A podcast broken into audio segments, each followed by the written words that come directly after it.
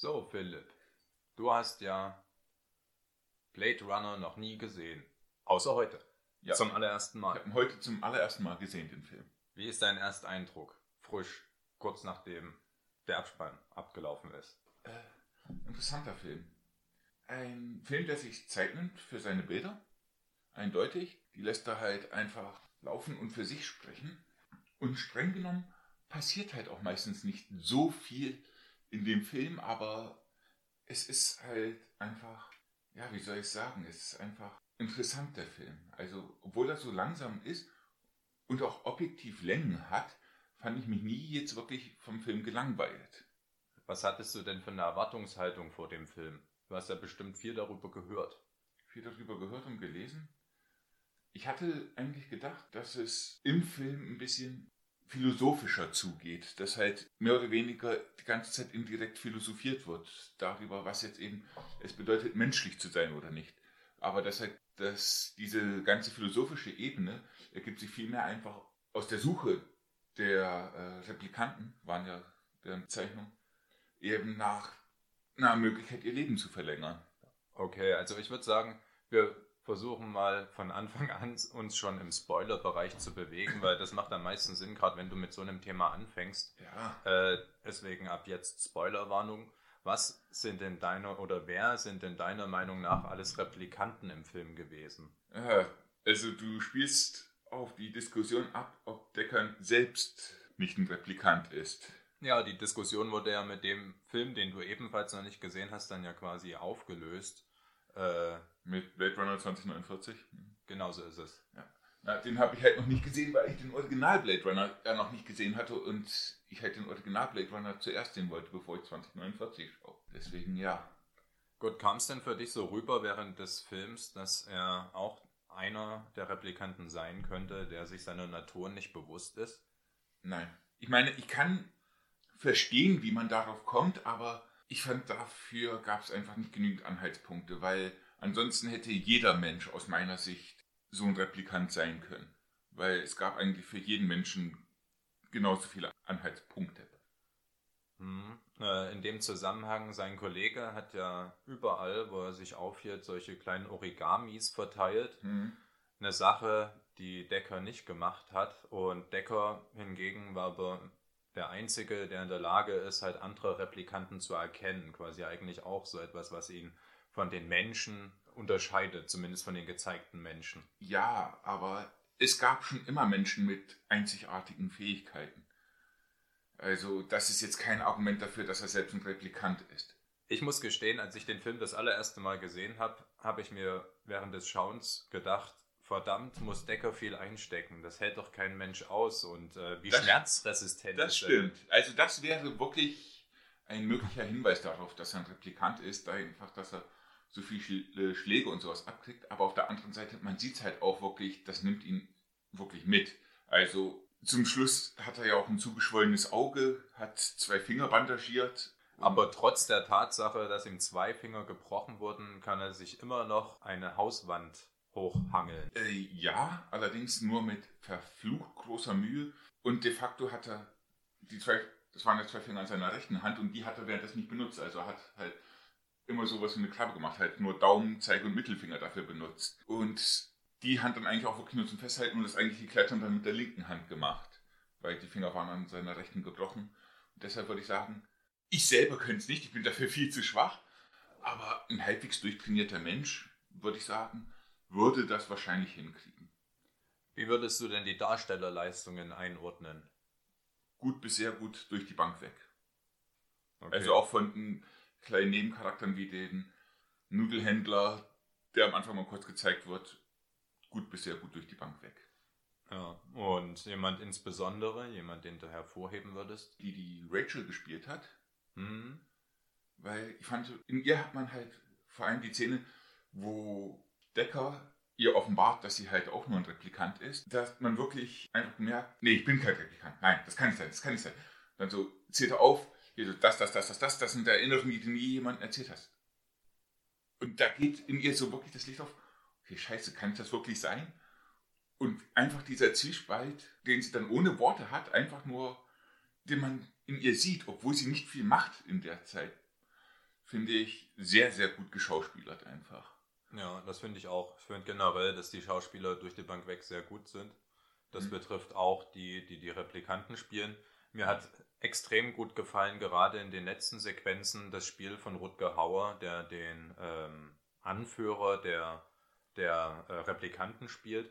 Mhm. Und ähm, was mir daran so besonders gefällt, ist, er wirkt irgendwie in manchen Situationen sehr kindisch, was er ja gewissermaßen auch ist. Er ist ja mhm. nicht älter oder so ziemlich genau vier Jahre alt. Und wenn auch in dem Körper eines alten Mannes, aber seine tatsächliche Lebenszeit sind nun mal die vier Jahre, das ist ja auch mhm. quasi der, das Problem, was er hat. Er äh, will ja seinem Schöpfer gegenübertreten und als er fragt, was kann ich für dich tun oder was ist, what's the matter? Und er mhm. meint, äh, der Tod. Und ja, okay. was kann ich denn tun? Ähm, tja, ich möchte mehr leben. Ja. und ähm, das ist sehr interessant. Man sieht halt so das Kindliche in, in ihm, aber man sieht dann auch irgendwie so das Weise letztlich in ihm und äh, das mit sich damit abgefunden haben, dann so in den letzten Zügen. Und ich habe mir die letzte Szene unfassbar oft dann angeschaut, weil ich finde das Zusammenspiel von seinem Schauspiel und der Musik einfach hervorragend. Du meinst halt seine letzte Szene, in der er auch stirbt. Genau, in der er sagt, was er so gesehen mhm. hat mhm. und dass diese Momente also verloren gehen. Verloren gehen mit seinem Tod, ja. Eine sehr interessante Szene, die ich halt auch schon vorher, ich weiß nicht wie oft, durch verschiedene Sachen gesehen habe. Ich dachte eigentlich, dass, um ehrlich zu sein, jetzt bevor ich den Film gesehen habe, dass das der Abschluss des Films ist. Dass halt das der Abschluss ist und es danach de facto Fade to Black ist. Vielleicht noch eine Minute oder zwei hinterher, aber da kommt schon noch ein bisschen mehr danach. Die Sache dazu sei gesagt, dass, ähm, dass es verschiedene Schnittfassungen von dem Film gibt. Und ich könnte mir ganz gut vorstellen, dass es mhm. tatsächlich eine gibt, die mit dieser Szene endet. Möglich. Also und wir, wir müssen ja sagen, wir haben jetzt die Director's Cut gesehen auf Englisch. Genau, Director's Cut im Originalton und halt mit den ganzen äh, digitalen Erweiterungen, was gerade so das Stadtbild in den Totalen angeht. Aber ansonsten, ja, wie würdest du, weil wir gerade beim Thema Bild sind, das Thema Bild äh, beurteilen, gerade im Hinblick darauf, der Film ist, glaube ich, von 1982, wenn ich mich richtig erinnere. Ich dachte jetzt 81, aber ist auch egal. 81 oder 82, sagen wir mal die frühen 80er. Ähm, genau, wie ist für dich die Visualität des Films? Die Visualität ist hervorragend. Also der Film spricht durch seine Bilder. Es ist ein Film, den man sehen muss. Ansonsten, über 90% der Filme kann man auch einfach nur zuhören ohne Diskussion, aber das ist ein Film, wo das bei weitem nicht genügt. Den muss man wirklich aktiv sehen.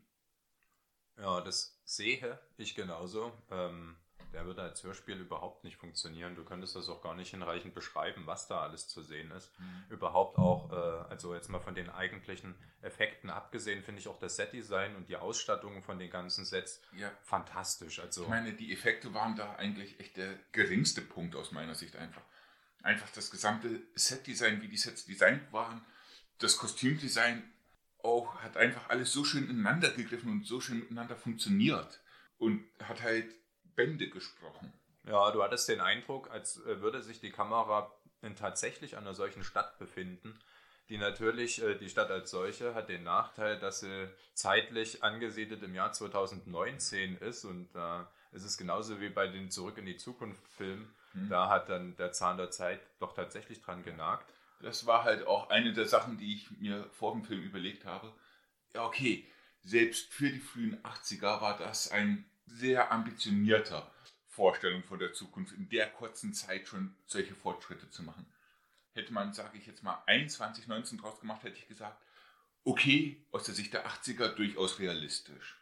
Ja, auch so bestimmte Punkte, wie wenn Decker äh, seine investigative Arbeit aufnimmt und dann ähm, am Computer Vergrößerungen vornimmt. Und es sieht halt so aus, als würde er die Vergrößerung einem echten, also es ist ja ein echtes Foto, aber der, mhm. dieser digitale Vorgang hat halt etwas sehr Analoges an sich. Weil es halt noch die Übergangszeit war zwischen analog und digital. Es rattert dann ja auch. Ja. Bei jedem Vergrößerungsvorgang hörst du so richtig, wie das eine Maschine. Genau. Wobei, ich vermute mal, dass das also ich weiß es jetzt nicht, vielleicht weißt du es ja, aber ich vermute mal, dass das, was dort gemacht hat mit dem Vergrößern, der Ursprung ist halt von den ganzen CSI-Vergrößerungen und sowas, wo die halt irgendein digitales Bild nehmen und da so weit ranzoomen und das dann immer nachschärfen. Ja. Ich vermute mal, dass das so ist. Wobei das bei einem analogen Foto wirklich bis zu einem gewissen Punkt natürlich nur aber noch gehen würde. Deswegen. Wenn es sehr scharf ist, würde das tatsächlich gehen. Genau. Das kommt natürlich dann auch auf die Qualität des Ausdrucks mit an, weil ja, klar. uns eben, wie gut die Filmkörnung war von dem Film, auf dem es aufgenommen wurde, aber bis zu einem gewissen Punkt geht das bei einem analogen Foto deutlich besser als bei einem digitalen. Ja, ist ja, ist ja beim, beim Film genauso. Da, sorgt er dafür, dass gerade auch so ein Film wie jetzt Blade Runner in der restaurierten Fassung so tadellos aussieht, weil mhm. der wurde ja, wie man eindeutig sieht, halt auf 35 mm ge äh, gedreht und da ist einfach genug an Bildmaterial da, an Ausgangsmaterial, was man dann halt auch ordentlich remastern kann. Ja. Wenn man sich dagegen jetzt so frühe Filme halt so in den Nullerjahren anschaut, die dann so die ersten Digitalerfahrungen sind, mhm. die kannst du natürlich über, also kannst du schon remastern, aber da musst du natürlich extrapolieren und hochrechnen und das sieht man dann, weil mhm. halt nicht genug Ausgangsmaterial da ist. Wobei inzwischen ist man da auch deutlich besser geworden. Ich denke jetzt mal ein bisschen außerhalb vom Filmgenre äh, an das Remaster von Command Conquer von den ersten Sachen. Dort wurde dann eine KI eingesetzt, um die in bescheidener Qualität vorhandenen Filmschnitte eben hochzurechnen. Und es hat sogar relativ gut funktioniert. Aber gehen wir jetzt wieder zurück ins Filmgenre. Ja, bei einem Blockbuster ist das halt nochmal was anderes, ähm, weil bei jetzt äh, Command Conquer war ja das Ausgangsmaterial wirklich unfassbar niedrig aufgelöst. Ich würde mal auf 240p spontan tippen. Ja, da waren die ersten Digitalkameras beim Film. Ähm, der erste vollständig digital gedrehte Film war ja Star Wars Episode 2. Und ähm, dafür, dass es der erste war, sieht er noch ganz gut aus, aber ähm, das Bild ist natürlich ganz schön milchig, beziehungsweise irgendwie auch unscharf. Mhm. Man sieht die Greenscreen-Effekte zu sehr. Das, ähm, aber das ist halt meistens, getan. Das ist meistens so bei den ersten Sachen, die eine neue Technik benutzen, dass die einfach noch damit experimentieren und für die damalige Zeit dann halt so nach Motto sind, oh, wow, das geht, aber sobald dann 15, 20 Jahre ins Land gegangen sind, hat man einfach so viel mehr Erfahrung mit der Technik, dass man sich im Nachhinein denkt, oh Gott, warum hat man das damals so gemacht? Aber man braucht halt diese Anfangserfolg, Misserfolge, nenne ich es jetzt einfach mal, damit man die Erfahrung für später hat. Blade Runner hat ja dankenswerterweise sehr viele handgemachte Effekte. Also gerade was so die Sets angeht, das ist Auf ja viel praktisch. Grade, äh, ähm also ich möchte nicht wissen, wie viel die Setarbeiter und Setaufbauer dort arbeiten mussten, um die ganzen Sets aufzubauen. Ja, diese Starts zum Beispiel von so einem Polizeifahrzeug, wenn das in die Luft abgehoben ist, mhm. das sieht echt eindrucksvoll aus. Auf jeden Fall. Und auch generell, wenn ähm, der Decker durch die Stadt geht, beziehungsweise bei der Verfolgungsjagd durch die Stadt, äh, wenn er da die Replikantin ausgemacht hat und sie flieht, mhm. dann ist das wirklich, äh, du hast echt den Eindruck, als würde die Kamera so nebenbei die Stadt mit einfangen und nicht als äh, würde halt ein Regisseur dort das extra so drapieren, ja. dass das für die Kamera gut aussieht, sondern du denkst, dass außerhalb vom Bild, von dem, was du als Zuschauer siehst, noch viel, viel mehr abgeht. Ja, du kannst du dir die ganze Stadt vorstellen. Du hast halt einfach wirklich das Gefühl, okay, da rennt halt jemand zufällig mit der Kamera nebenher. Jetzt ein bisschen übertrieben gesagt, aber ja. das ist so ungefähr das Gefühl, was dabei rauskommt. Ja, wie empfandest du die Musik? Um ehrlich zu sein, sie ist mir währenddessen aufgefallen und gleichzeitig nicht aufgefallen. Und das lag halt daran, weil sie sich äh, immer sehr gut eingefügt hat in das, was passiert ist aber sie eben dann wirklich hervorgestochen ist, wenn halt ansonsten nichts gesagt oder getan wurde. Wie zum Beispiel äh, die Serie Firefly. Dort in den Weltraumszenen hast du auch nichts gehört, weil Weltraum kein Schall. Mhm. Und das wurde dort halt auch mit Musik übertönt und so ähnlich war es jetzt auch hier in Blade Runner. Ja, das hat für eine recht stilisierte Atmosphäre gesorgt. Äh, Gerade bei dieser Einverfolgungsjagd, als dann der Replikant erschossen wird, die, die da vorher so eine durchsichtige Plastiksache da anhat, ähm, als sie erschossen wird, ist das ja auch dann so ein Zeitlupeneffekt mhm. und du hörst eigentlich die tatsächlichen Geräusche verfremdet und dann ist da eine Musik draufgelegt. Ja. Das ist schon irgendwie, also als ich das das erste Mal geschaut habe, fand ich das sehr interessant, wenn auch irgendwie merkwürdig, weil es ähm, vom Pacing her anders war. Ähm, dieser Zeitlupeneffekt einfach, also mhm. hatte ich nicht damit gerechnet. Und irgendwie ist die Szene bei mir im Kopf geblieben. Ich habe den Film ja nun, also es war auch nicht das zweite und auch nicht das dritte Mal, ich habe den schon relativ häufig gesehen. Und mir ist die Szene halt besonders im Gedächtnis geblieben, neben ein paar anderen Szenen auch. Aber ich finde, die hat aufgrund ihrer Visualität im Zusammenspiel halt mit dieser Musik und dem Sounddesign halt eine ganz spezielle Wirkung. Hm, das stimmt. Es, ich meine, du siehst den Decker ja auch an, dass er das eigentlich nicht wollte, sie zu erschießen. Ja. Aber er macht es halt trotzdem, weil es einfach seine Pflicht ist. Und das siehst du ihm halt auch an und das wird halt auch noch gleichzeitig durch die Musik, die dabei läuft, übertragen.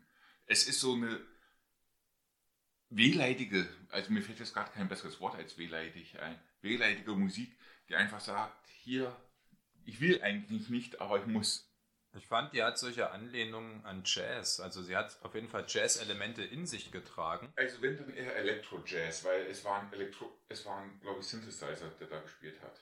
Das ja, aber es hat diese verspielte, wenn auch langsam, aber langsam verspielte Art des Jazz, fand ich zumindest. Kann mich auch irren. Deswegen habe ich ja gesagt, wenn dann Elektro-Jazz. Wann hast du eigentlich den Film das erste Mal gesehen? Wie alt warst du da? Hm, Weißt du das noch? Da muss ich echt überlegen. Ich würde sagen, dass es aber trotzdem noch nicht so sehr lang her ist. Ich schätze jetzt mal etwa zehn Jahre. Hab ihn dann aber, also das erste Mal war noch äh, relativ schwierig, weil ich etwas anderes erwartet hatte. Ich hatte halt gedacht, ich bekomme hier den absoluten Sci-Fi-Film, so in der Tradition von Star Wars und Star Trek, mhm. und bekomme dann doch etwas eher Bodenständiges, wenn man mal so will. Und äh, habe aber doch schon irgendwie das Besondere gesehen, beziehungsweise haben solche Szenen wie die eine, die ich halt gerade beschrieben habe, äh, sind mir dann doch im Gedächtnis geblieben und habe den Film dann nochmal gesehen und bei der zweiten Sichtung hatte der dann plötzlich eine andere Wirkung auf mich. Und äh, ich habe dann gemerkt, wie ich bestimmte Szenen dann auch auf YouTube dann nochmal nachgeholt habe, insbesondere halt diese eine mit Rutger Hauer dann im Regen, äh, mhm. aber halt auch andere Szenen. Und äh, zum Beispiel, wo er seinem Schöpfer gegenüber steht, und habe ihn dann mir mehrmals hintereinander auch in unterschiedlichen Schnittfassungen angeschaut, weil ich halt so ein bisschen dann noch auf Wikipedia nachgelesen habe und es ganz interessant fand, dass halt das Produktionsstudio äh, dem Publikum nicht zutraute, die Thematik und alles zu verstehen. Mhm. Und bei Testscreenings kam es wohl auch nicht so gut an. Und deswegen hat man dann halt eine andere Fassung rausgegeben, aber das Desaster war dann trotzdem vorprogrammiert. Da war ja seinerzeit, kam er ja beim Publikum dann doch Und nicht so gut kam an. eigentlich richtig bescheiden an. Ja, leider. Aber, hm, aber er wurde ja dann im Nachhinein zu einem richtigen Kultfilm. Und ich verstehe auch, jetzt wo ich ihn gesehen habe, warum. Weil es ist ein Film, wo ich glaube, wenn man ihn jetzt im Kino sehen würde, der würde noch mal viel besser wirken, als auf einem doch halbwegs großen Fernseher, wie du ihn hast. Aber ich glaube auch gleichzeitig, dass der durchschnittliche Kinogänger, also außer er hat sich vorher, also nicht intensiv, aber schon aus, halbwegs ausführlich mit der ganzen Thematik beschäftigt, einfach nicht überfordert wäre vom Film, aber einfach keinen Bock darauf hätte. Ja, also du hast ja jetzt den, die gute Fassung sozusagen gesehen, den Director's Cut. Ich mhm. habe ja auch die Kinofassung gesehen, die an vielerlei äh, Stellen anders ist und halt viel schlechter, die ist halt ganz anders erzählt. Ähm, deswegen hatte der Kinozuschauer tatsächlich auch kein so gutes Erlebnis damals mhm. gehabt. Und ähm, das hat dem Film nicht gut getan. War mhm. aber halt, muss man wirklich so sagen, nicht die Intention von Ridley Scott gewesen. Mhm. Der hatte einfach was anderes im Kopf gehabt. Und da hätte man ihm vertrauen müssen. Manchmal ist es ja ganz gut, wenn man dem Regisseur nicht vertraut und wenn der dann doch nochmal ein äh, zusätzliches Auge, einen Blick drauf hat und äh, etwas ändert. Äh, zum Beispiel die frühen Tarantino-Filme wären mit Sicherheit auch nicht so super geworden, wenn äh, seine damalige äh, Cutterin nicht da gewesen wäre, gibt er ja auch selber zu. Und das trifft ja auf viele zu, aber in, mhm. bei diesem speziellen Film wäre es dann doch besser gewesen. Ja, aber das ist halt einfach der Vorteil, den man in der Rückblende haben kann. Im Nachhinein weiß man es immer besser. Es ist halt schwierig, das Ganze aus der, wenn man eben in der Situation ist, das Ganze richtig zu beurteilen, ist so viel schwieriger, weshalb ich mich zwar, wenn sowas immer ist, im Nachhinein darüber ärgere, es aber auch gleichzeitig immer sehr gut verstehen kann. Ja. Hast du eigentlich die Vorlage gelesen? Nein, will ich aber mal noch machen. Okay, du kennst ja sicherlich den Autor, von dem die Vorlage stammt. Philip K. Dick. Philip K. Dick, ja. Ja, genau. Mhm. Eine, ähm, ich habe ja einiges von ihm gelesen, äh, das im Speziellen nicht, mhm. muss ich dazu sagen. Was war eigentlich noch alles von dem? Weil ähm, der dunkle Schirm zum Beispiel war von ihm. Die Foundation-Reihe war noch von ihm. Ah, okay. Und auch viele andere Sachen, die auch verfilmt worden sind. Ähm, Mhm. Bisschen was mit Keanu Reeves, aber auch, ähm, ich bin jetzt nicht, nee, Existenz war es nicht, aber ähm, Der dunkle Schirm auf jeden Fall Mhm. und noch ein paar andere Sachen, die sehr, sehr erfolgreich wurden. Ähm, also erfolgreich verfilmt wurden und seine Bücher damals auch. Ich muss ehrlich gestehen, ich hatte einen relativ schweren Zugang dazu. Ich fand, er war ein sehr, also einerseits ein etwas trivialer Autor und andererseits, auch wenn das ein paradox klingen mag, ein etwas technischer Autor. Er hat seine Dialoge sehr technisch aufgebaut, fand ich, aber die Storylines waren dann dennoch etwas simpel. Okay. Ich kann jetzt zum Autor gerade wenig sagen. Ich, ich habe auf jeden Fall schon was von ihm gelesen. Der Name sagt mir nämlich zu viel, als dass ich. Electric Sheeps, äh, das ist so eine Amazon-Serie, die wurde ja ähm, vor ein paar Jahren Na, veröffentlicht. ich meine, das Originaltitel von dem Buch, auf dem Blade Runner ja beruht, Ja, ist genau. ja The Kennst du ja. Robots Dream About Electric Sheep. Genau so ist es. Und Ja. das habe ich leider nicht gelesen, aber viel Das- darüber gehört. Das will ich halt auch noch nachholen. Das, das ist ein Buch, was auch noch auf meiner. Okay, ich habe noch nicht auf meiner äh, Bücherschandliste, die ich zu Hause habe, die zurzeit, ich glaube, sieben Bücher hoch ist. Das sind alles Bücher, die ich habe, aber noch le- anfangen muss zu lesen. Liegt auf Anfangen. Ja, das ist so die Schwierigkeit. Gibt ja auch viele Filme und Serien, die man so gerne noch gucken würde, Ja. aber einfach entweder Zeit oder Motivation. Oder, oder wenn man beides hat, hätte, vergisst man es einfach. Das ist auch der Grund, warum ich bis jetzt noch nicht Blade Runner gesehen hatte. Immer wenn ich sowohl Zeit, Motivation und auch in der richtigen Stimmung für so einen Film war, hatte ich einfach nicht dran gedacht. Ja. Deswegen sollte man sich für sowas immer solche Notfalllisten anlegen am besten. Hm. Ich meine, heutzutage kann man ja sowas in Netflix, nehme ich jetzt als Beispiel, schon vorratig haben, indem man einfach da auf meine Liste geht, alles was einen interessiert, auf meine Liste einträgt und dann, wenn man einfach so sich überlegt, hm, was schaue ich, ach, das sieht interessant aus, liegt auf meiner Liste, warum nicht? Aber ja, das ist jetzt wieder ein bisschen am Thema vorbei. Ja, vielleicht noch dazu gesagt, da ist man ein bisschen beschränkt darauf, was Netflix gerade im Angebot hat. Denn Ja. jetzt äh, Blade Runner, um darauf zurückzukommen, hatten sie ja zum Beispiel nicht im Angebot. Die Schweine! Und was auch äh, sehr merkwürdig ist, ähm, manchmal haben sie auch nicht so die volle Sprachauswahl. Manchmal hast du nur eine oder nur zwei, was komisch ist, weil äh, man ja weiß äh, zu den bestimmten Filmen, dass es mehrere Sprachen gibt. Hm. Hm. Ja, das sind dann wieder Lizenzprobleme. Da Ja, Da können wir als Laien einfach immer nur drauf schimpfen, aber ja, wirklich ein System, das besser funktioniert, können wir nur theoretisch uns ausdenken. Ob es wirklich praktisch besser wäre, ist dann ein komplett anderes Blatt Papier. ja. Was würdest du abschließend sagen, ist die Botschaft von Blade Runner, wenn uns der Film etwas vermitteln möchte? Hm, das ist jetzt wirklich die schwierige Frage. Da habe ich jetzt halt auch schon nachgedacht, weil ich mir schon dachte, dass so eine Frage von dir kommt.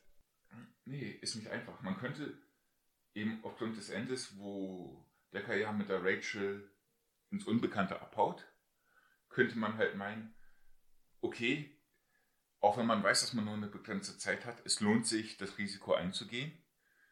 Sehr unterschiedlich. Halt, man kann da sehr viel reininterpretieren, was ja auch eine der großen Stärken des Films ist. Eben, dass, auch wenn man weiß, dass man nur eine sehr begrenzte Zeit miteinander hat, es trotzdem lohnt, die Zeit dann miteinander auszuschöpfen, sei es ein Tag oder sei es vier Jahre. Oder eben der zweite Hauptgedanke ist, ja, was ist überhaupt menschlich zu sein? Weil wenn man jetzt Replikanten erschaffen kann mit komplett menschlichem Gedächtnis, die halt auch denken, sie wären aufgewachsen und sowas, was heißt es jetzt wirklich Mensch zu sein? Das wären halt die zwei Hauptbotschaften, die ich jetzt aus dem Film gezogen habe. Ja, auf jeden Fall. Also das mit dem mit der Zeit ist ja generell so das Tragen oder die treibende Kraft in dem Film. Hm. Ähm, wie viel Zeit bleibt einem und vor allem wie nutzt man sie? Und ähm, wollte ich gerade sagen, da hat äh, der Schöpfer oder der Chef und der Tyrell Corporation äh, einen ganz coolen Satz, in dem er sagt, die Kerze, die doppelt so hell leuchtet, die Brennt nur halb so lange. brennt halb so lange und, und du hast sehr hell geleuchtet. Ja. Und das ist natürlich auch eine ganz krasse Aussage, ähm, dass sozusagen ne, alles ist halt irgendwo endlich und es kommt halt darauf an, was du draus machst und mhm. aber... Äh, Wobei das Ziel der Replikanten, sorry, dass ich dich unterbrochen habe, aber das Ziel der Replikanten war es ja nicht unendlich lange zu leben, sondern einfach länger zu leben. Einfach eine natürliche Lebensspanne zu haben. Ja, einfach, ja, mehr Erfahrung sammeln zu können, beziehungsweise man, man weiß, es bleibt ja so ein bisschen, also es wird ja nicht so wahnsinnig viel geredet und ähm, wir können, müssen relativ viel deuten. Wie genau die Gefühle und die Intention der Replikanten sind, das können wir in ihren Gesichtern lesen und in den wenigen Worten. Ich finde halt in dem Zusammenhang auch interessant, dass ähm, der Hauptbösewicht sehr minimalistisch redet. Er versucht so wenig Worte wie möglich zu benutzen. Zum Beispiel die ersten Worte, die wir von ihm hören, sind zum, äh, äh, da sagt jemand von ihm, ich, ich, äh, zu ihm, ich weiß jetzt gar nicht was genau, aber halt irgendwas schiefgegangen oder so mhm. und er sagt, man, also war sein Mann mhm. und äh, dann sagt der andere wieder was und er sagt dann nur noch Policeman. Und das sind die ersten Worte, die wir von ihm hören. Und äh, genau genommen ist es, äh, ander, mhm. sind es anderthalb Worte. Ja. Ja, und die letzten Worte sind dann aber das Gegenteil, weil das ist ja, während er stirbt, wo er dann ein bisschen drüber sinniert, dass jetzt seine Erinnerungen verloren gehen. Und seine letzten Worte waren, ich bin mir jetzt nicht mehr sicher, ob das wortgetreu ist, aber sinngemäß zumindest, Now they are invisible like tears in rain. Genau, ähm, they will be lost like tears in... In the rain. Genau.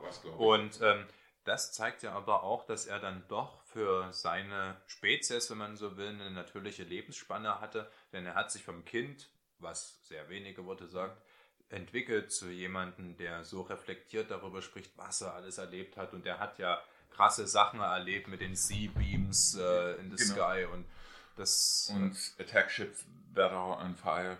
Genau. Ähm, und wie er das sagt, mit diesem Leuchten in den Augen, äh, ich fand auch in, interessant, er, wir haben den Film ja zusammengeguckt und du hast äh, sehr zusammengezuckt, als er sich den Nagel da durch seine oh, taube oh, ja. Hand gestoßen hat. Oh, aber das sind solche Szenen, da zucke ich halt einfach immer zusammen. Das geht mir einfach durch Mark und Bein. Ich bin halt kein Fan von Gore und visueller Gewalt. Ich meine, ich mag Actionfilme, ich mag halt auch übertriebene Actionfilme, zum Beispiel liebe ich halt Deadpool, aber wenn es dann halt doch sowas ist, das, oh nee, das geht mir einfach durch Mark und Bein und ist nicht meins. Ich fand in dem Zusammenhang interessant, äh, dass er dann später diese Hand benutzt, mit dem Nagel sogar noch drin, um Decker hochzuziehen. Hm. Das fand ich auch sehr interessant.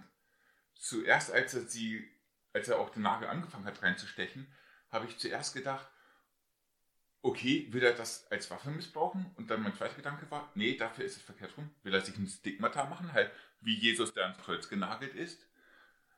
Und das war halt auch so mein Gedanke, okay, will er eben das machen? Ist das seine Intention, Intention dahinter? Will er sich selbst zu einer Art Märtyrer machen? Ich meine, das sind halt alles Sachen, über die man hervorragend philosophieren könnte. Ja. Was ja auch die Intention des Films ist und warum er seinen Kultstatus bekommen hat. Und was sicherlich auch schon häufig und intensiv gemacht worden ist. Ich meine, der Film ist ja nicht umsonst ein Kultfilm geworden hm. und wird so manche Dissertation gefüllt haben. Ähm, weil wir schon einmal bei der einen Szene sind, ähm, wie fandest du den Einsatz der Taube? Übertrieben, passend, symbolisch? Wie würdest du den einschätzen? Den Einsatz der Taube? Ähm, der, der Nexus, also der Replikant nimmt ja da so eine Taube mit sich. Also fand ich halt generell, äh, erst bekämpfen sie sich ja, mhm. ähm, er und Decker. Ja. Und dann laufen sie durch so einen Raum mit Tauben, da sind mhm. jede Menge Tauben. Und ab dann findet eigentlich keine physische Attacke mehr statt. Genau. Er spielt dann nur noch mit dem ja. Decker und trägt die ganze Zeit eine weiße Taube mit sich. Genau, und er trägt eine weiße Taube mit sich und lässt sie dann halt mhm. halt so fliegen. Was ja, also ich meine, weiße Taube hat ja einen Symbolcharakter. Ähm, ja. Also weiße Taube ist ein Symbolcharakter von Frieden oder auch von Hochzeiten. Da kann das auch als Symbolcharakter sein, aber auch vom Tod. Das ist halt auch interessant. Je nach Lesart, je nach kulturellem Hintergrund. Mhm. Ähm, ich finde halt immer strittig, ob man das dann als ähm, Metapher deutet oder ob man das als ähm, übertriebene. ja, das, das ist halt wieder eine der Sachen, wo man wunderbar Stunden, Tage, Wochen, Monate, Jahre lang darüber diskutieren kann. Über diese eine Sache halt. Was hat es mit der Taube auf sich? Ich meine, ich weiß jetzt nicht, ob sich Ridley Scott jemals dazu geäußert hat und jemals dazu äußern wird. Da ich habe tatsächlich nicht viel mehr als den Wikipedia-Artikel in Deutsch und Englisch gelesen. Ähm, deswegen kann ich dazu gar nichts sagen. Okay, hätte ja sein können, dass du es weißt. Aber das ist halt trotzdem so einer der Punkte, die sind einfach so schön, da kann man so schön drüber diskutieren weshalb ich es auch, um ehrlich zu sein, ein bisschen schade finden würde, wenn er das jemals auflöst, was da aus seiner Sicht die Meinung dahinter war. Ja. Weil manchmal ist halt gerade das Mysterium das, was es gerade so schön und interessant macht. Ja, das ist ja das, was viele auch über Prometheus sagen, einen seiner Filme. Wenn man da ähm, sozusagen sich selbst überlegt, was könnte der Autor mir damit sagen oder mhm. welche, mhm. welcher philosophische Gedanke steht dahinter, ohne dass es jetzt erklärt wird und dann was anderes dahinter steht, als ich gemutmaßt habe. Das kann dann schon ganz, ganz cool sein. Ja, ja ähm, ich würde jetzt gerne mal von dir wissen, wie viele Punkte auf einer Skala, also äh, du kennst ja vielleicht meine Punktewertung. Mhm, ich du gehst immer von 1 bis 10? Ja, ich habe ja noch nie weniger als 1 gegeben, aber ich würde theoretisch auch 0 geben. Okay, also von 0 bis 10, okay. In 0,5er Abschnitten. Ja. Bevor wir dazu kommen, wollte ich noch eine kurze Sache mit dir besprechen. Und zwar äh, wird der Film auch öfters als Einstieg des breiten Publikums ins Cyberpunk-Genre bezeichnet. Was ist deine Meinung dazu? Ja, also der ist natürlich ein perfektes Beispiel für Cyberpunk-Genre, weil er zwar nicht, du kannst gleich was dazu sagen, er ähm, vertritt ja nicht unbedingt diese inhaltliche Auseinandersetzung mit dem Thema, aber zumindest die visuelle Stilprägung. Ich finde, wie die Stadt designt ist, hat einen Cyberpunk-Charakter und man kann zumindest Interesse an das Thema damit wecken, indem man so einen Film mal zeigt. Jetzt bist du dran. Ja, ich weiß. Und ich finde den Film halt bis auf das eigentliche Grundthema, eben das mit den Replikanten und dass die lange leben wollen, hat er eigentlich nichts mit Cyberpunk zu tun. Das Visuelle ist halt was nach futuristisches, was aber nicht unbedingt Cyberpunk ist. Und einfach, ansonsten kommt er mir halt auch einfach wie ein Detektivfilm, äh, Film Noir oder sowas vor. Und halt sehr wenig mit Cyberpunk. Er hat halt ein paar Anlehnungen daran, aber das war es auch schon. Deswegen würde ich halt eher weniger sagen, dass er ein Cyberpunk-Film ist. Ja, gehe ich mit. Also würde ich unterschreiben. Ähm, ich würde ihn trotzdem, es gibt ja manchmal, äh, ähm, um das Interesse an ein bestimmtes Genre oder eine Gattung zu wecken, kann es ja manchmal ganz sinnvoll sein, erstmal jemanden ranzuführen durch etwas, was das nicht zu 100% wiedergibt. Ja. Und da ist der Film ganz gut geeignet.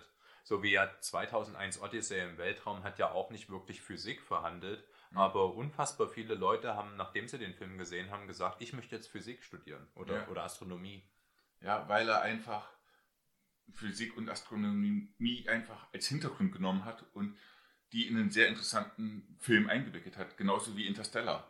Interstellar ist halt, ich weiß es nicht von wem, aber wurde von Wissenschaftlern wirklich durchgeschaut und wirklich überprüft, ob das physikalisch alles plausibel ist. Und ich bin mir jetzt nicht mehr sicher, ob wirklich alles darin physikalisch plausibel ist, aber auf jeden Fall über 90 Prozent der Sachen, die darin sehen, sind einfach physikalisch plausibel. Und das finde ich halt sehr schön, weshalb ich Interstellar auch als einen so schönen Film empfinde. Ja, das ist auf jeden Fall einer der guten Christopher Nolan-Filme, wozu ja alle seine Werke zählen. Äh, gute Christopher Nolans. Nennen wir mal ein paar schlechte von ihm. Ich mochte zum Beispiel Dunkirk überhaupt nicht. Da widerspreche ich, aber das ist ein anderes Thema. Ja, und äh, bei Tenet, muss ich sagen, kommt es auf die Abmischung drauf an. Weil in seiner Original-Kino-Abmischung, du hast nichts verstanden auf Englisch. Ich ja. habe mir den. Ich schaue ansonsten, muss man wissen, Filme eigentlich fast nur in ihrer Originalsprache, also Englisch oder Deutsch. Wenn ich. Und das war halt einer der wenigen Filme, habe ich zuerst auf englischem Kino gesehen, aber ich habe da so wenig vom Film auf Englisch verstanden, dass ich danach nochmal reingegangen bin, um ihn auf Deutsch zu sehen, um ihn überhaupt zu verstehen. Ja, der hätte auf jeden Fall die goldene Himbeere für den schlechtesten Ton kriegen müssen. Oder Tonmischung. Mit Abstand. Kann man dafür noch irgendeine Petition unterschreiben? Ja. Das war wirklich grausam. Aber ansonsten war das an und für sich. Also, äh, Christopher Nolan macht ja keine schlechten Filme. Der es war kein schlechter Film, bei weitem nicht, aber einfach die Abmischung hat den Film für mich so weit runtergezogen, dass Ja. ich sage, okay, bei Tenet kommt auf die Abmischung an, ob das ein guter Film ist oder nicht. Weil wenn es eine scheiß Abmischung ist, Tenet lebt einfach von seinen Dialogen und sowas. Das bedeutet, wenn du die nicht verstehst, ja, was bringt dir der Film? Ja, das ist natürlich, also bei dem Film ist es ja ohnehin schon schwer, ihn zu verstehen. Oh ja, Tenet Gänze ist ein Film, den du wirklich aktiv schaust. Ja, So Aber- ähnlich wie halt Blade Runner, da musst du auch aktiv zuschauen. Genau. Aktiv zuschauen, am besten noch aktiv zu hören. Wie gesagt, ich bin ein Riesenfan von der Musik. Ich finde, die ist super komponiert. Ich weiß jetzt gar nicht, wer die gemacht hat, aber ähm, auf jeden Fall super geworden. Hat meiner Meinung nach, wie ich vorhin schon erwähnt habe, Jazz-Einschläge und ähm, fügt sich halt super ein. Ist halt genauso auch irgendwie, wie auch der ganze Film, so ein bisschen langsam. Mhm. aber nicht langsam auf eine unangenehme Weise, sondern langsam auf eine verträumte Art und Weise. Also die Musik hat was Verträumtes und auch der ganze Film hat irgendwie was Verträumtes an sich. Ja, auf jeden Fall. Ja, das hat mir sehr gut gefallen. Aber ähm, mir hat generell fast alles an dem Film gefallen. Also wenn ich jetzt überlegen müsste, was würdest du aufzählen, was dir an dem Film nicht gefallen hat? Nicht gefallen. Obwohl ich sie gemocht habe und vorhin noch gesagt habe, dass das was Schönes an dem Film ist, muss ich trotzdem auch gleichzeitig sagen, dass mir seine Längen nicht gefallen haben. Man hätte da das jetzt aus der Luft gegriffen, aber wahrscheinlich eine halbe Stunde oder so einsparen können, indem man manche Szenen einfach ein bisschen gestrafft hätte. Aber andererseits wäre das dann nicht mehr so ein schöner Film gewesen. Weshalb das halt auch wiederum jetzt sehr schwierig ist zu sagen, dass einem das nicht gefallen hat. Ansonsten, was hat mir jetzt bei Blade Runner nicht gefallen? Also nichts, was mir jetzt gerade noch so spontan einfällt. Ja, da fällt einem dann nicht so wahnsinnig viel ein. Man muss dann schon suchen, was an dem Film schlecht ist. Ja. Ähm, der kann auf jeden Fall seine Längen haben. Ich denke auch, dass man in einer bestimmten Stimmung sein muss, um den Film genießen zu können. Auf jeden Fall. Also, ja. wenn du gerade in der Stimmung für, ich sag's mal, Avengers-Film bist, ist der Film nicht das Richtige für dich, bei weitem nicht. Nee. Aber- in so einer Stimmung will man ja auch nicht sein. Aber wenn man zum Beispiel in der Stimmung ist, in, wie zum Beispiel für Birdman, ein Film, den du ja liebst, mit dem ich sehr wenig anfangen kann. Hm. Was aber auch mit daran liegt, ich mag einfach One-Schnitt-Filme nicht. Ich, es ist eine interessante Technik, aber ich habe bis jetzt noch keinen Film gesehen, der davon profitiert hat, dass man den in der Technik gedreht hat. Ja, Ja. also da könnte ich jetzt wieder die alte Diskussion, aber das würde jetzt zu weit führen, über 1917 starten. Die haben wir auch schon mehrfach gehabt, die Diskussion. Ist vielleicht mal für ein anderes Gespräch hier ideal. Ja, wird auf jeden Fall viel hergeben, weil war ein genialer Film. Ähm, Mhm. Streitbar, aber genial, genauso wie halt auch Birdman. Meiner Meinung nach wirklich ein absolutes Meisterwerk, auch One Take. Äh, profitiert davon, wäre aber auch, wenn er keiner wäre, ein sehr guter Film. Ja. Und Birdman, ich muss dazu sagen, Birdman ist ein Film, den ich mir halt auch selbst verdorben hatte, weil ich mit der falschen Stimmung dran gegangen bin, den Film zu schauen Hm. und seitdem einfach nicht wieder rankam. Aber ich vermute, wenn man eben in der richtigen Stimmung wäre, um so einen Film wie Birdman zu schauen, das ist eigentlich dann die ideale Stimmung, um Blade Runner zu sehen. Also, Ja. wo man sich einen sehr ruhigen Film anschauen will, wo man sich aber trotzdem darauf konzentrieren will und muss. Das stimmt. Das ist halt, also wenn du, wenn du eine Woche hinter dir hast, wo du sehr viel gearbeitet hast und du bist kaputt, dann bist du natürlich froh, wenn du dann dir sowas reinziehen kannst wie Moonfall oder meinetwegen auch Midway.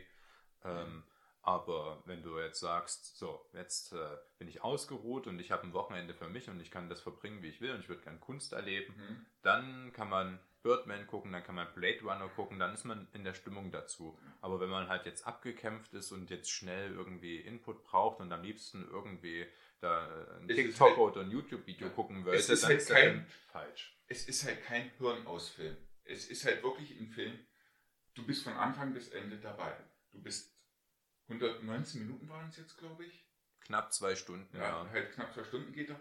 Und diese ganzen zwei Stunden bist du wirklich aktiv dabei.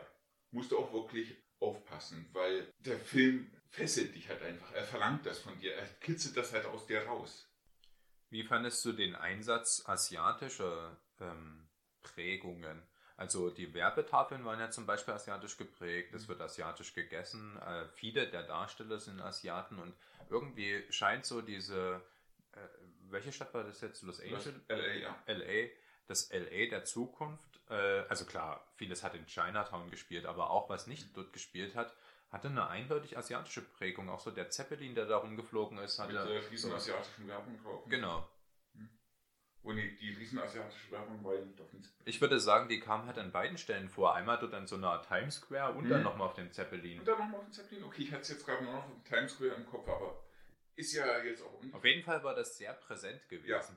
sehr präsent und halt, okay, das ist auch eine der wenigen typischen Cyberpunk-Sachen, dass da sehr großer Asia-Einschlag mit ist dabei. Und ich finde es einfach, es war halt so, es hat gepasst zu dem Film, es war nicht aufgezwungen und ja, was soll ich groß dazu sagen? Es war halt da, es hat nicht gestört, es war nicht aufgezwungen, es hat gepasst. Ja, würde aber halt auf jeden Fall nochmal das Argument mit dem Cyberpunk verstärken. Ja. Zumindest ein kleines Stück.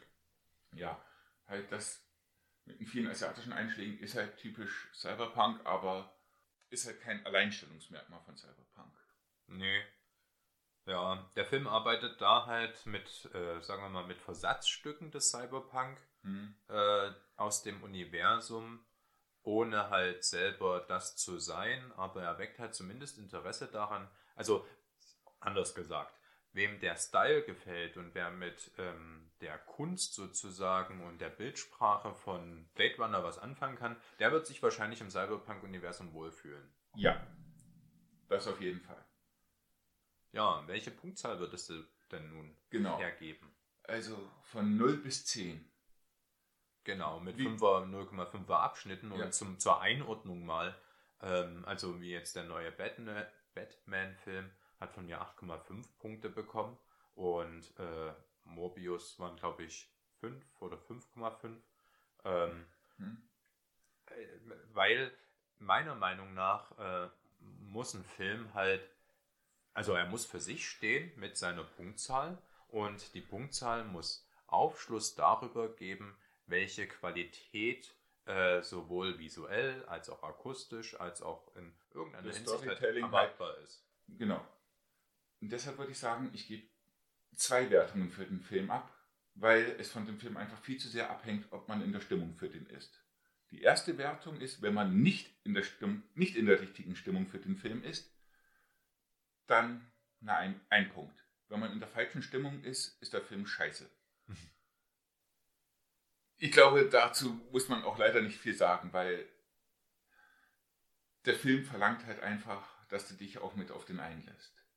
Aber wenn du in der richtigen Stimmung bist, ich schwanke gerade, weil du ja den neuen Batman, der verflucht gut war, eine 8,5 gegeben hast. Die höchste Wertung bis jetzt, die ich vergeben habe. Ja, aber ich würde jetzt sogar Blade Runner noch ein bisschen höher geben. Ich schwanke halt gerade im Kopf zwischen 9,0 und 9,5. Eine 10 ist er nicht, dafür hat er einfach zu viele Längen. Also, Ich ja. würde ihm tatsächlich auch eine 9 geben. hm, Ähm, weil eine 9,5 ist er auch nicht, eine 10 auch nicht. Ähm, aber eine 9 ist er. Er ist ein sehr, sehr guter Film, keine Frage. Er ist unfassbar gut gealtert. Das ist Wahnsinn, was 1982 da auf die Beine gestellt Auf worden jeden ist. Fall. Aber wie gesagt, es wurde halt damals nur sehr punktuell mit CGI gearbeitet, größtenteils mit praktischen Effekten und die altern einfach deutlich besser. Ja, klar, definitiv. Und wie gesagt, dann kommt noch dazu, auf Film gedreht, immer gut. Ja. Äh, B-Movies in der Zeit könnten auch nicht so restauriert werden. Die wurden maximal auf 16 mm Ja. gedreht. Und, und, und da ist einfach, also bei dem Film sieht man halt wirklich, da wurde auch nochmal Mühe reingegeben, den jetzt für unsere Sehgewohnheit nochmal anzupassen. Mhm. Da war kein Kriseln und das war einfach Ja, auch eine gute wobei- Schärfe. Ja, wobei, ein bisschen Krisen, hätte, finde ich, hätte dem Film sogar noch ein bisschen mehr Charme verliehen. Hm. Er hat wirklich nur ein ganz, ganz leichtes Kriseln, aber das hätte, glaube ich, dem Film noch mal ein bisschen mehr Charme verliehen. Persönlicher Geschmack jetzt. Ja, das, das sowieso. Wir haben den auch ähm, in einer ordentlichen Framerate geguckt. Ähm, Mhm. Ich mag das zum Beispiel nicht, wenn man sich so einen Film mit 60 FPS anschaut. Das, der Film lebt davon, der ist, da, der, der ist dafür gemacht, dass man den mit 24 FPS guckt und Mhm. so gucke ich Filme und in keiner höheren Framerate. Ja, und so haben wir den geguckt. Und da ist der optisch auch am schönsten anzusehen. Ja, also, ja. Genau, also 9 oder 9,5 Punkte. Ich schließe mit deiner neuen an. Okay, ich denke, das ist dem Film angemessen. Das ist auch äh, keine Abwertung in Ja. dem Sinne, sondern 9 ist eine solide Zahl. Auf jeden Das Fall. ist, äh, also gibt ja, da wird die Luft dünn da oben. Es gibt nur ganz, ganz wenig Filme. Also um Mir würde spontan jetzt nur ein Film einfallen, den ich besser. ich würde nämlich jetzt gern mal, damit man deine Wertung einordnen kann, zum Vergleich mal einen hören, wo du sagst, der liegt geringfügig drunter, einen, der liegt drauf, einen, der liegt höher. Also, dem einzigen Film, den ich spontan jetzt eine 10 geben würde, ist Schindlers Liste. Ja, wusste ich, dass du das sagst. Du weißt aber auch, dass ich finde, Schindlers Liste ist ein Film, den man gesehen haben muss. Betonung liegt auf muss. Ja. Also das ist der einzige Film, wo ich jetzt sagen würde, okay, dem muss man eine 10 geben. Ein anderer Film, der jetzt ungefähr auf der Wertung ist. Oh. Da ich das, da ich, dass ich jetzt nicht wusste, dass die Frage kommt, muss ich jetzt erstmal ein bisschen nachdenken. Mein erster Gedanke ging in Richtung Star Wars Originaltrilogie, aber die ist zwar gut, aber die ist bei weitem nicht so gut. Hm. Mein zweiter Gedanke war dann Richtung Matrix. Naja, das ist äh, sehr, sehr passend. Mhm. Gewissermaßen, äh, steile These, aber gewissermaßen würde Matrix, glaube ich, nicht existieren, wenn es die Werke von äh, J.K. Dick nicht gegeben hätte. Vermutlich, ja. Also ich würde jetzt mal so halbwegs spontan sagen, Philip K. Dick. ja, Philipp ja. ja. Nee, ich würde jetzt spontan sagen, also ungefähr auf eine 9 würde ich auch den ersten Matrix-Film einordnen. Wie würdest, wo, wo würdest du ungefähr den ersten Matrix-Film einordnen? Mm, Da ist es ein eigenartiges Phänomen. Ich würde ihm einen neuen geben, wenn er für sich allein stünde. Das Problem ist, dass es ähm, Teil 2 und Teil 3 noch gibt und das viel größere Problem ist, dass es Teil 4 noch gibt. Teil 2 und 3 sind nicht so wahnsinnig schlimm. Ich mag sogar Teil 2. Ähm, dem kann ich noch etwas abgewinnen. Teil 3 Hm. auch, auch wenn dieser schon etwas schlechter war. Und ich finde im Nachhinein für eine Abwertung sorgen. Aber Teil 4 hat Teil 1 mir wirklich kaputt gemacht. Weil bestimmte Dinge dann in, in Teil 4 ent, enthüllt worden sind, die für mich Teil 1 halt im Nachhinein schlechter gemacht haben, weil ich halt and, äh, bestimmte Dinge in Teil 1 anders sehe. Aber angenommen, die Filme wird es nicht geben und Matrix würde für.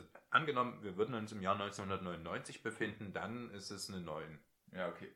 Ich habe halt nur Matrix 2 und 3 noch gesehen, den 4 habe hab ich nicht gesehen. Aber wie gesagt, Ja, das Von ist wie Indiana Jones, also Mhm. lass es aus.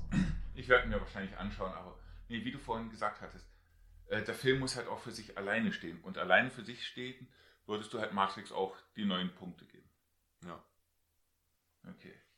Nee, und ein Film, den ich jetzt ein bisschen schlechter bewerten würde.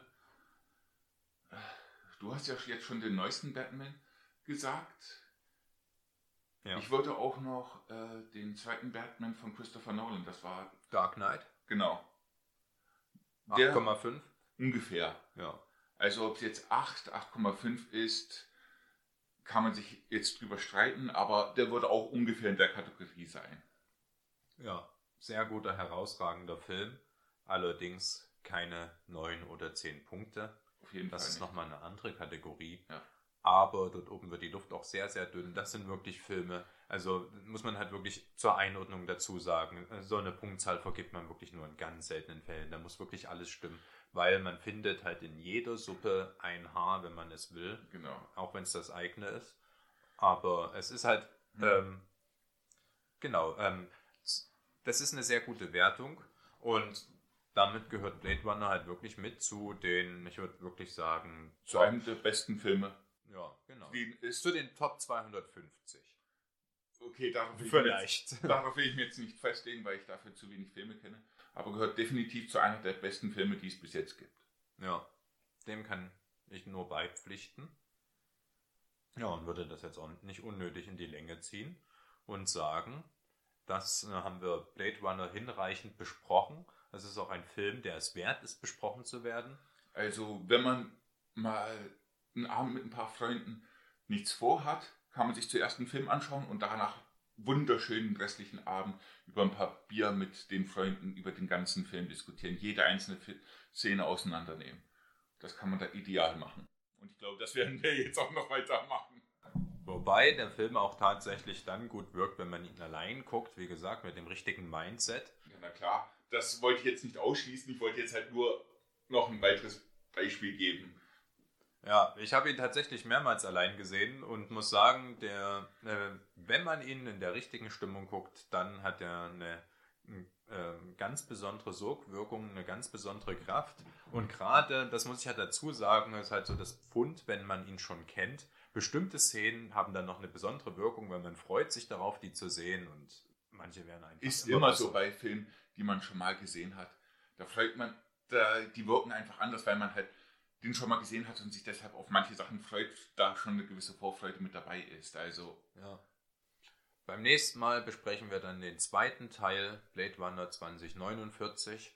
Können wir dann gerne machen, wenn du mal Zeit hast. Ich meine, ich habe ja meistens eher die Zeit, dass wir das dann mal gemeinsam schauen und dann wieder so einen Podcast machen. Genau. Äh, gemeinsam. Ja, mal sehen, wie gut der dann wegkommt. Ich habe meine Meinung zu dem Film, die werde ich dann kundtun. Du hast ihn ja noch nicht gesehen. Genau, und ich werde ihn bis dahin auch nicht sehen. Genau. Wir dürfen gespannt sein. Bis dahin. Ahoi. Bis dahin. Schönen Tag noch und trinkt nicht zu wenig.